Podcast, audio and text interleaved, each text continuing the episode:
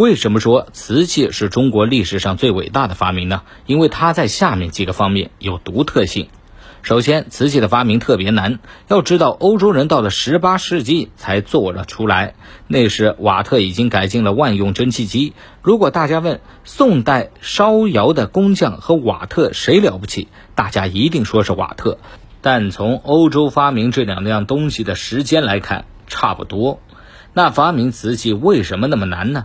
我们虽然总说陶瓷，其实陶和瓷是两回事儿。从材料上讲，陶器就是把普通的粘土捏到一块烧结实了，就如同下雪天把带有泥土灰渣的雪捏成了一个雪球，它既不结实也不纯粹。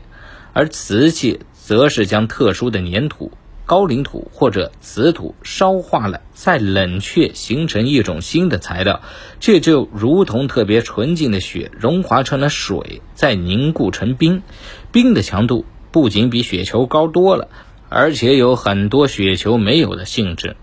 人类烧制陶器的历史有几万年，而且烧制陶器的粘土也遍布全世界，因此全世界各个文明都独自发明了陶器。但是陶瓷却不同。从中国在西晋前后发明原始瓷器，到十九世纪初德国人麦森再发明出瓷器，中间相隔了大约一千五百年。一千五百年是什么概念呢？比我们距离唐太宗或者穆罕默德的时间还要长。在这么长的时间里，已经掌握了蒸汽机技术，能制造显微镜的欧洲人，居然还是造不出瓷器，可见它的发明难度非常的大。发明瓷器难的原因，用我们今天所讲的预先要求的理论非常容易理解。这就是想发明瓷器需要具备的条件特别多。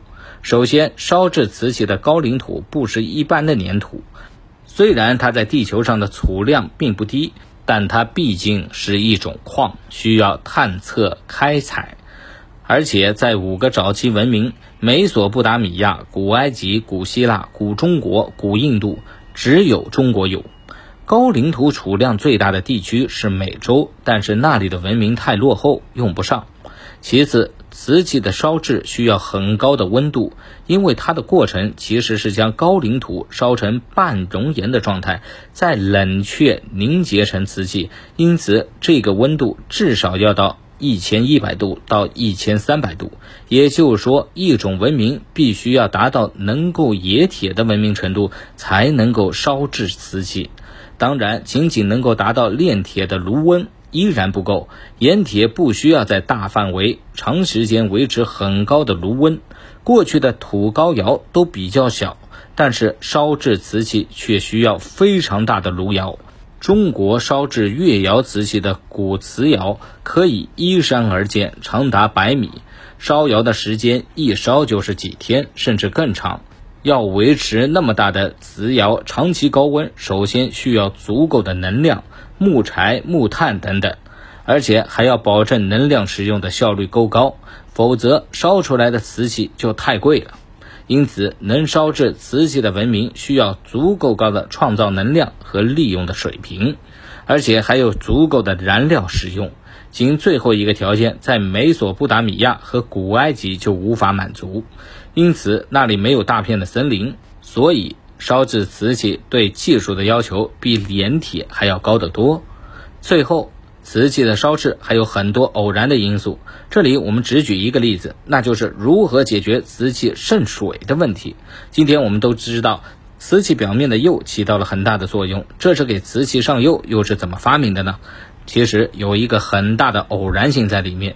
中国古代的陶工在烧制瓷器时，无意中发现了木炭屑。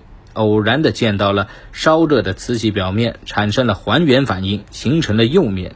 当然，这种反应要在很强的高度、相对封闭的空间中才会出现。烧制一般陶器，炉温不到一千度是不会出现。上釉这件事儿一开始未必给陶工们带来了惊喜，这是因为本来白净的瓷面。变成了表面沾上了褐色粘稠物的丑八怪，但是这样一来，烧出来的东西就具有了防水功能，这成了一个额外的发现。当然，如果靠运气，靠木炭穴建出一个自然上釉的瓷器，那么成功率也太低了。就如同你解方程，你不知道怎么解，反复拿不同的数字凑答案，不知道要凑多少次才能找到。中国工匠的过人之处在于，他们发现了可以重复获得成功的方法，也就是让陶胚在烧制以前先浸泡在混有草木灰的石灰浆中。这样烧出的瓷器表面就有一层釉，就如同找到了方程的解法。很多人问，发明和发现有什么区别？发现木炭穴溅到高岭土胚子上形成釉面，这叫发现，因为是以前不知道的现象。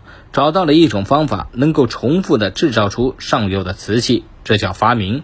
发明的本质不在于是否第一个发现了现象，而在于找到了一套行之有效的方法，确定性的方法，保证成功率。好了，今天的分享就到这儿，我们下期节目再见。